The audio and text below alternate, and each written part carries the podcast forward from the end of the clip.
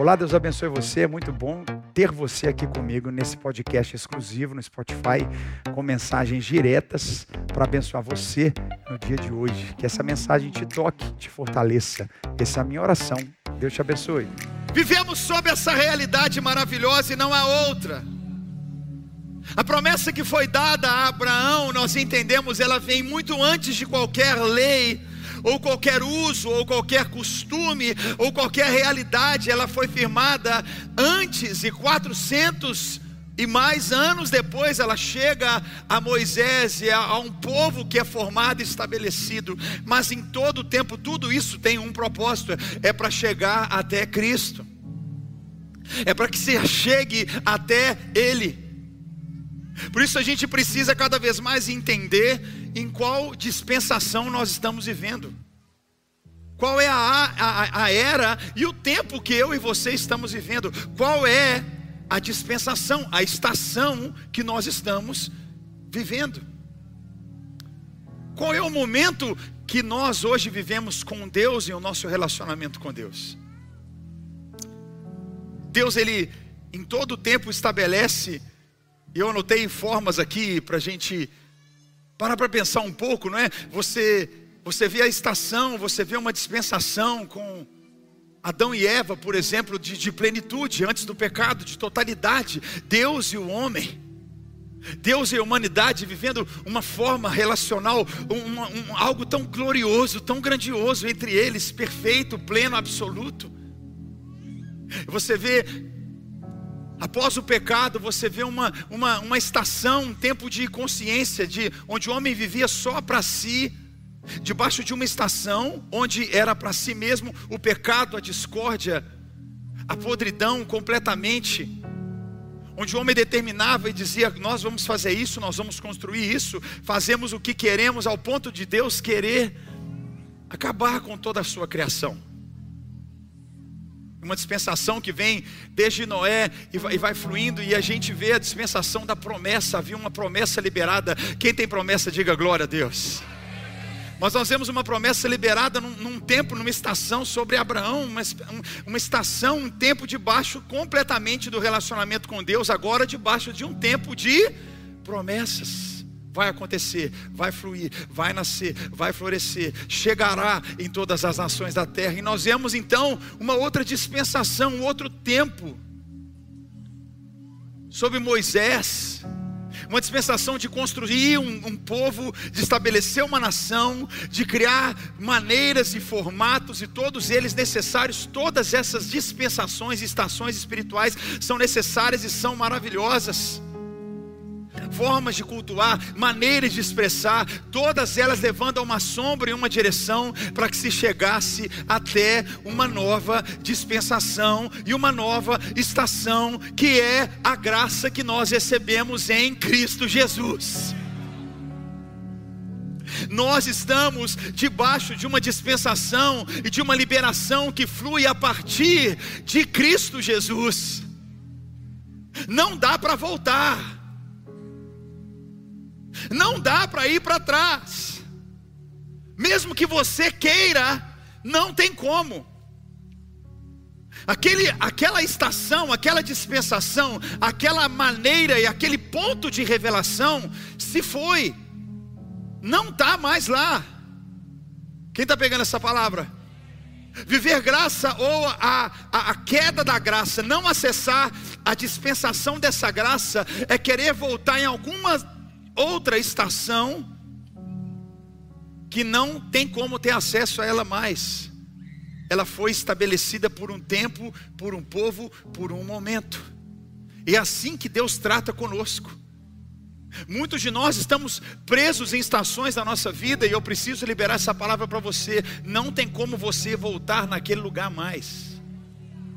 Tem bênçãos e vitórias que Deus tem para você, porque Deus é Deus de estações e é assim que Ele estabelece tudo. E se você não entender o novo de Deus na tua vida, você trava a sua vida. Você trava os frutos, você trava os projetos. Meu pai era assim, minha mãe era assim, meu avô era assim, mas agora é a sua vez, é a sua história, é o caminho, a direção que Deus tem para você. Eu e você precisamos guardar isso. Deus é Deus de estações. Fala para quem está do teu, do teu lado, diga: é um tempo novo para você. Quem crê nisso, chega a tua mão e fala: Eu vou mergulhar no novo de Deus na minha vida. Diga alto: Eu vou mergulhar no novo de Deus na minha vida. Bata na mão do cinco e fala: Viva o novo, pelo amor de Deus. Bata na mão dos quatro, cinco e fala: Viva o novo, pelo amor de Deus.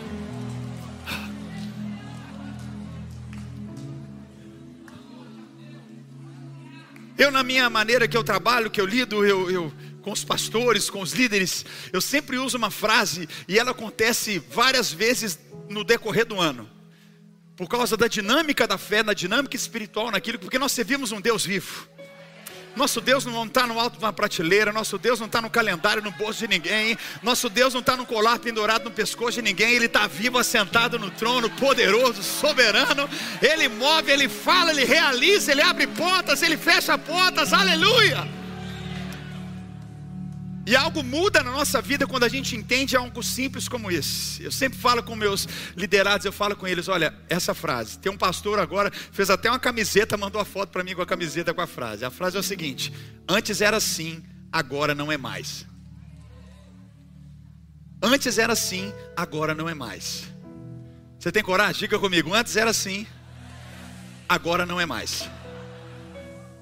Ah, se a gente tomasse essa palavra para tudo na nossa vida. Ah, mas lá, lá no Brasil a minha vida. Ah, mas eu era assim, eu tinha isso aqui, eu fazia isso aqui. Antes era assim, agora não é mais. Vira essa página. Você está pegando? Amém? Você está do lado da tua esposa, fala, né? Fala, antes era assim, agora não é mais. Isso não significa que você tem que fazer aquela dieta, né, meu irmão? Ela já olhava, que barriga é essa? Antes era assim, agora não é mais. Aí não, aí tem que. Tem soluções para isso, amém? Mas aquilo que Deus tem preparado para a nossa vida, a gente tem que tomar de coração e dizer: Senhor, eu preciso entender o que o Senhor tem para mim agora, o que o Senhor tem preparado para a nossa geração agora, e esse é um conflito da fé. Essa é uma batalha que eu preciso te convidar a entender. Antes era de uma maneira, agora não é mais. Há um novo de Deus liberado para cada um de nós. Há uma graça e favor de Deus liberado para nós. E todos os atos de Jesus, absolutamente todos eles, apontavam para uma nova maneira, uma nova forma, uma nova realidade. Quem Jesus curou, quem com quem Jesus se relacionou, como Jesus lidou com a lei, como Jesus caminhou no meio de uma cultura como Jesus chegava ao ponto de chamar Deus de Pai, como Jesus absorvia e trazia para perto aqueles que, debaixo de uma estação e de uma, e de uma disposição, não poderiam nem estar perto dele, não poderiam conversar com ele, não poderiam muito menos tocá-lo, ele ainda os chamava de filhos. Porque tudo que Jesus fez aponta para aquilo que eu e você temos hoje, a presença poderosa do Espírito Santo. A ponto dele chamar os discípulos e falar assim: ó, o, que, o, que, o que existe para você, você não vai conseguir suprir comigo aqui fisicamente. Por isso eu vou para um lugar e o Pai vai enviar alguém, e esse alguém não vai estar em nenhum lugar, senão habitando dentro de você. Quem é a habitação do Espírito Santo? Então, glória a Deus. Quem está pegando essa palavra? Não tem como estar em alguém, não tem como estar em um lugar, vai estar dentro de você. E por isso Jesus intencionalmente ele ele não chama para estabelecer um novo escribas, fariseus, mestres da lei. Ele não chama pessoas debaixo de uma, de uma forma, de uma linguagem, de uma cultura, de, de uma regra, de um conjunto de, realiza, de realidades. Os fariseus, por exemplo, no tempo de Jesus, eles eram os mais apreciados pela maioria do povo, eram os fariseus. Eles eram considerados os segregados, os separados, eles eram diferenciados.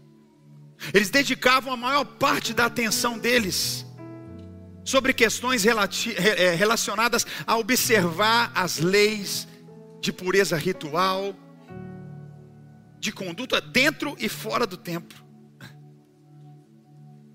Eles criaram no seu estabelecimento como fariseus, toda uma lei, não só oral, como a lei escrita. Eles instituíram a cultura e a linguagem das sinagogas, as igrejas ali que eles iam sempre. Os escribas e fariseus da época de Jesus, eles viviam essa realidade. Eles eram famosos porque eles carregavam uma forma de justiça. Eles eram diferente das pessoas comuns, eles carregavam linguagem de justiça, de ordenanças.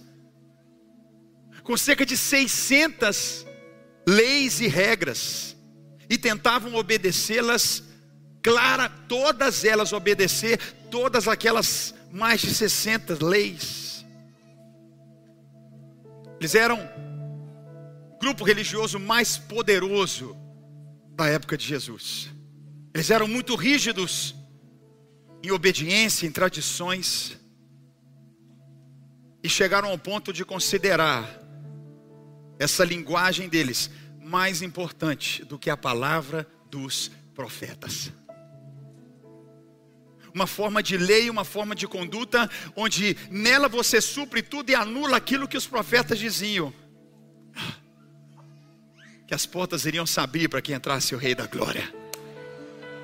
Levanta e resplandece, porque já vem a sua luz e a glória do Senhor vai nascendo sobre você. Quem está pegando essa palavra?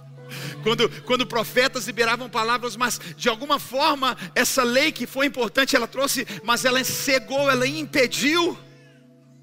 E a gente vai ver aqui, eu quero que você veja comigo a vida de um desses homens que, debaixo de, um, de uma dispensação, tentava discernir aquilo que Jesus tem hoje para nós.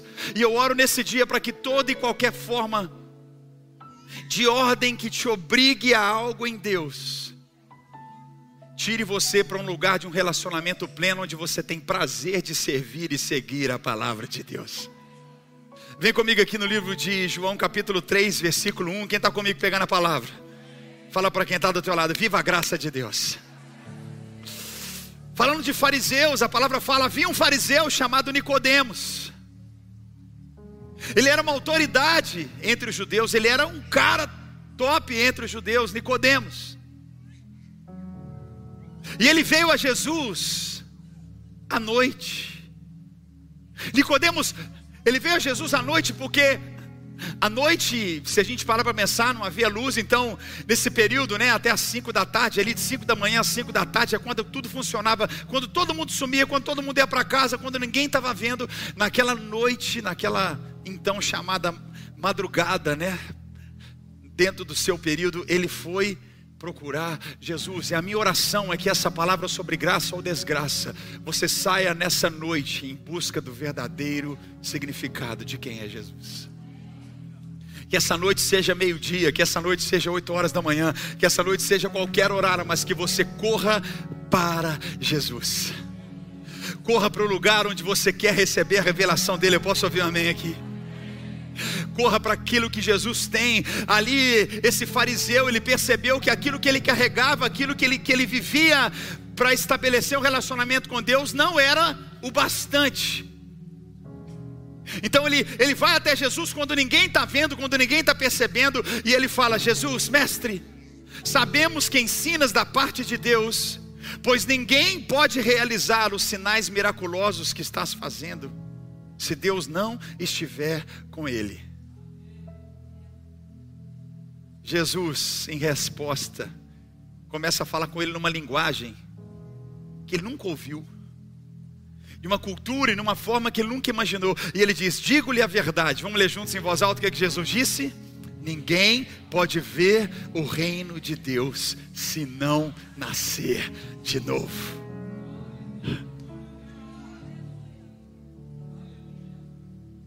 Quem já viu essa expressão, a gente sem ver, nós brasileiros, a gente brinca, né? Fala do Brasil. O Brasil só nascendo de novo. Quem, já, quem já falou isso alguma vez? Eu falei, ou, ou, alguma coisa, alguma, alguma outra cultura, se fala, cara, só se começar de novo, é não é? Mas o que Jesus está falando é verdade, é pleno, é absurdo, é total. Ele chega para Nicodemos e fala assim: Nicodemos, até o que você viveu e trouxe para mim até aqui, havia uma forma, mas a forma que eu trago hoje só se nascer de novo. E Nicodemos tentando entender isso, porque quem vive na lei, quem vive debaixo de um peso, de uma obrigação, de um checklist de funções, ele não consegue entender a linguagem do Espírito. Ele não compreende que a nossa fé é livre em Deus. Ela é plena no Espírito Santo. Eu posso ouvir um amém aqui? E o que Deus está nos chamando é para esse lugar onde a gente sai debaixo, senão de viver liberdade em Deus. Pergunta então, Nicodemos, como eu posso nascer de novo? Eu sou velho.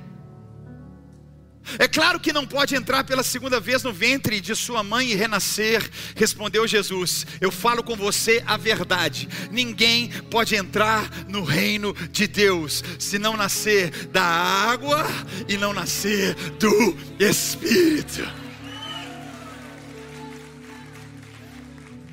Que nasce da carne, o que nasce do esforço, o que nasce daquilo que é o seu próprio julgamento, a sua própria, a, sua, a sua própria dedicação, é carne.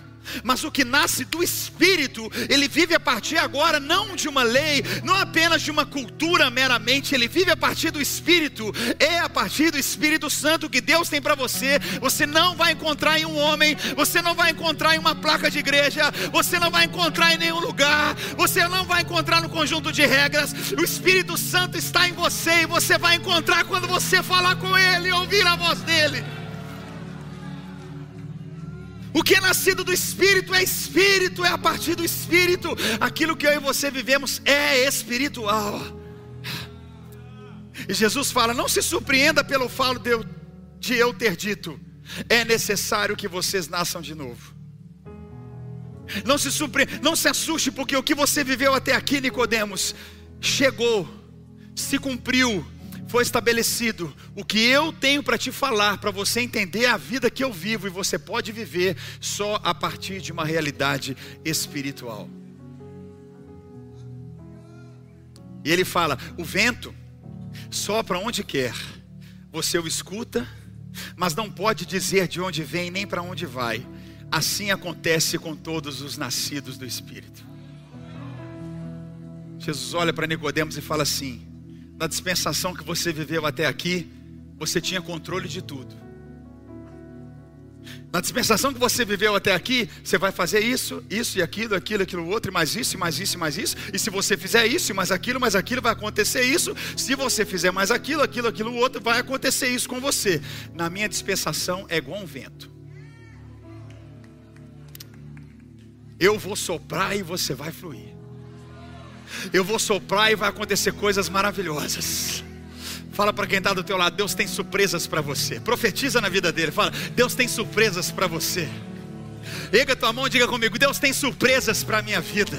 Bata na mão dos quatro do teu lado, é para você ficar animado e empolgado e dizer, Deus tem surpresas para você. Vamos dar um glória a Deus, diga, Deus tem realidades, surpresas para a minha vida. Não dá para viver pelo Espírito e ter tudo planejado, desenhado, preparado, não. Há um lugar surpreendente de Deus preparado para você e é somente pelo Espírito Santo. Quem vive debaixo de um jugo, debaixo, debaixo de uma opressão, meu Deus do céu, não, não, é isso aqui é que isso eu que eu planejei, é isso aqui que eu escrevi aqui, ó, é isso aqui. Quem tem promessa de Deus que você já anotou em algum caderninho, em algum papel? Porque tem coisas que você olha naturalmente, você fala, é impossível disso acontecer. Tem mais alguém aqui?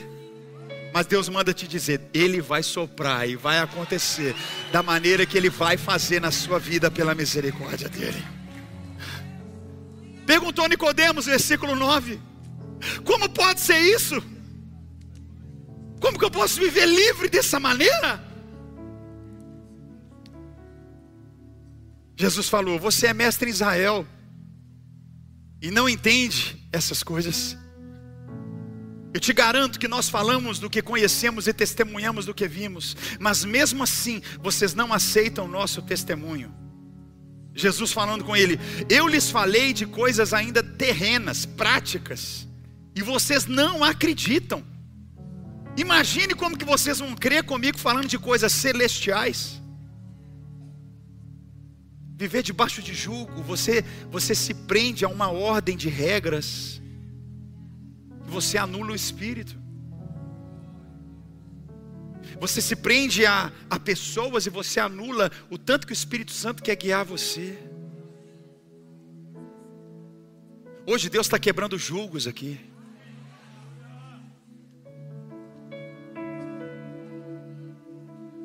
Jesus ele diz: Ninguém jamais subiu ao céu, a não ser aquele que veio do céu, eu. Da mesma forma como Moisés, na sua dispensação, na sua estação, levantou a serpente no deserto, que prometia uma terra, quem está pegando comigo? Que prometia um lugar, assim também é necessário que o Filho do Homem seja levantado, eu, para que todo o que nele crer, não é mais sobre uma terra, é sobre uma vida, tenha a vida eterna. Você pode aplaudir o Senhor, essa é uma graça, dá um brado de louvor a Ele, é uma, uma liberação muito maior. Aí imagina Nicodemos ouvindo isso, aí Jesus fala esse texto que nós amamos tanto, porque Deus amou o mundo de tal maneira que deu o seu filho unigênito para que todo aquele que nele crê não pereça, mas tenha a vida eterna. Imagina a cabecinha de Nicodemos, não, mas é um judeu. Não, mas é o que segue um conjunto de regras. Não, mas é o que está aqui e vive dessa maneira. Jesus disse: não, não, não, não, não. O que tem agora, o que chegou agora, é para todo aquele que crê. E não é mais só para o é para todo mundo, todo o planeta, todos os povos, aqueles que nele creem não perecerão, mas terão a vida eterna. Tem alguém que crê aqui? Dá um glória a Deus. Fica em pé no teu lugar, aplauda, faz o que você quiser, fica à vontade, dá um glória a Deus, sacode quem está do teu lado e fala: Eu tenho a vida eterna. Eu tenho a vida eterna. Quem tem, diga eu tenho.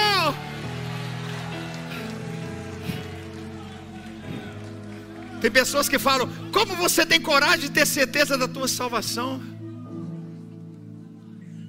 Não, como você não tem certeza dela. Jesus, ele, ele foi ao ponto mais claro nos seus últimos segundos de vida, do lado de um ladrão, porque o dízimo não garante a sua salvação, guardar um sábado não garante a sua salvação. Seguir um conjunto de regras não garante a sua salvação. Jesus provou isso para nós nos últimos momentos da cruz.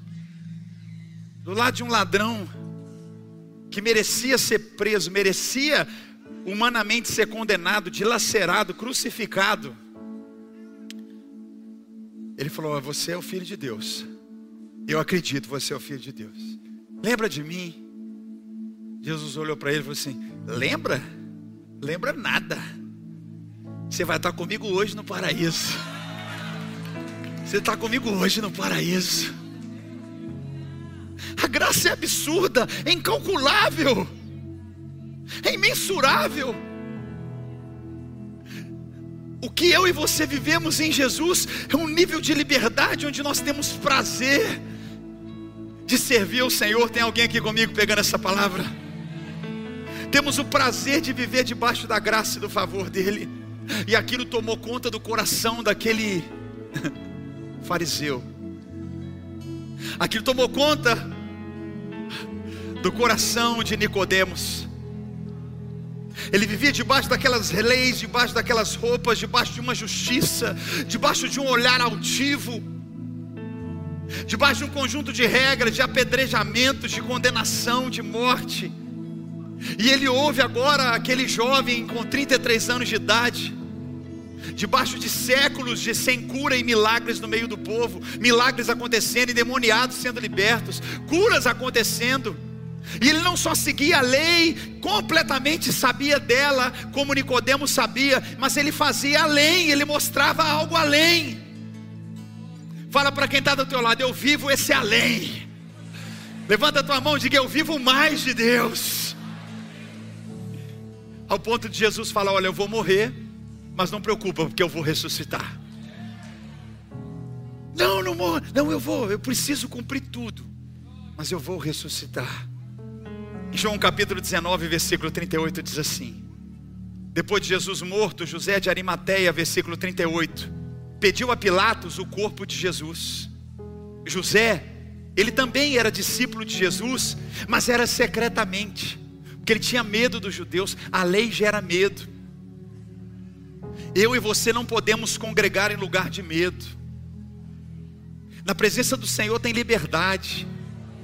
Você não pode estar debaixo de uma liderança que gera medo em você. Você não pode ser um líder que traz medo na vida das pessoas. Na presença de Jesus, a liberdade, o nosso vínculo é vínculo do amor, é de querer estar junto, é de querer caminhar junto. Eu posso ouvir um amém aqui? De querer fluir com o que Deus tem para nós. Nosso vínculo é o amor, é a graça, é a misericórdia de Deus. Nós somos um no Senhor e ponto final, acabou, e vamos caminhar junto. Esse período medo, a opressão, porque era, era risco de vida, de morte. José era discípulo de Jesus, mas era secretamente porque tinha medo dos judeus. Com a permissão de Pilatos, veio e levou embora o corpo. Imagine, feche seus olhinhos, imagine você tomando o corpo do Salvador. Só escuta o que eu te falo, imagina isso, vai. Versículo 39. E ele estava acompanhado do fariseu Nicodemos Nicodemos amou Jesus. Nicodemos entendeu isso tanto que aquele que antes tinha visitado Jesus à noite, esse Nicodemos fariseu, ele levou cerca de 34 quilos de uma mistura de mirra e aloés. Ele pegou o corpo de Jesus. Eu imagino Nicodemos beijando o corpo de Jesus, acariciando o corpo de Jesus, limpando o corpo de Jesus, dizendo: Obrigado, o Senhor me libertou da lei, o Senhor me libertou. Obrigado. Imagine Nicodemos abraçando Jesus ali, tomando e falando: Meu, eu descobri a salvação, eu nasci de novo.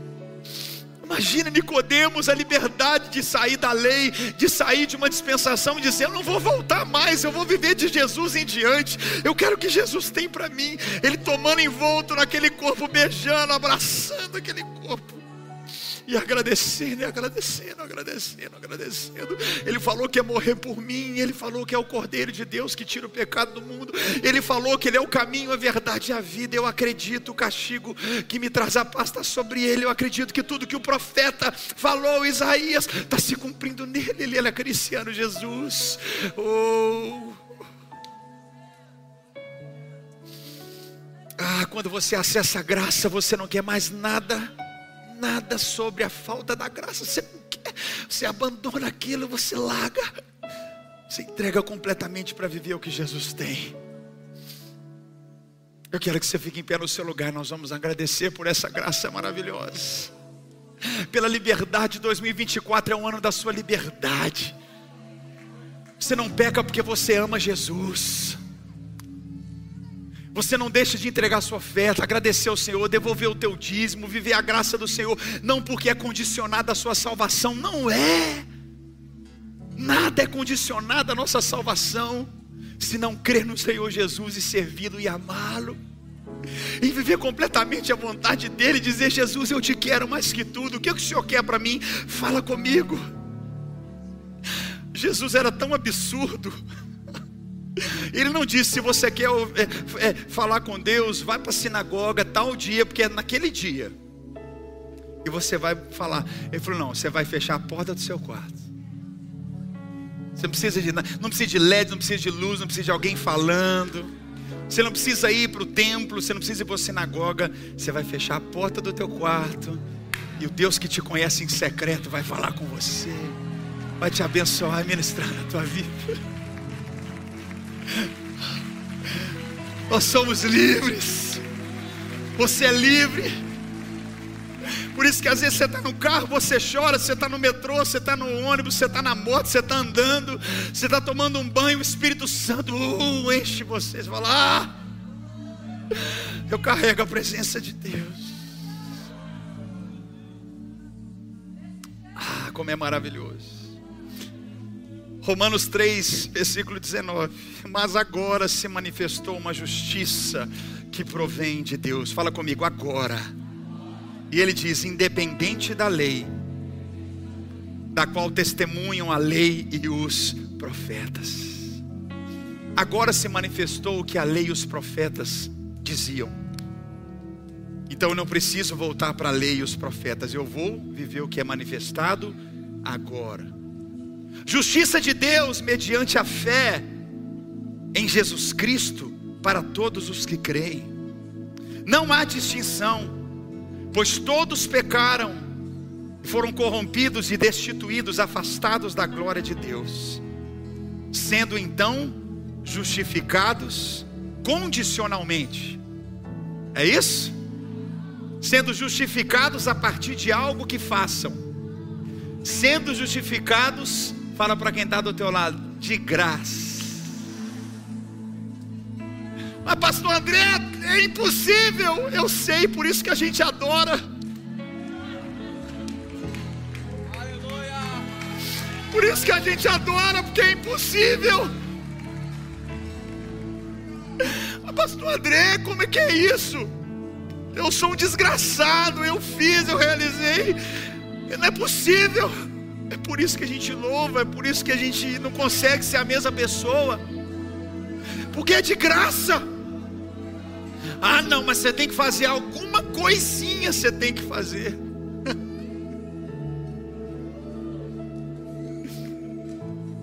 ou é de graça ou não é de graça. Quem está comigo aqui? Gratuitamente, você pode erguer suas mãos, sendo justificados gratuitamente gratuitamente por Sua graça, por meio da redenção que há em Cristo Jesus. Mantenha seu coração aberto, tenha suas mãos, seu peito aberto. Ó. Versículo 27, onde está então o motivo de glória? Não tem nenhum, é excluído. Ninguém tem glória de nada. Baseado em qual princípio? Na obediência da lei? Não, não tem mais isso. Mas no princípio da fé pois sustentamos que a humanidade é justificada pela fé, independente da obediência da lei.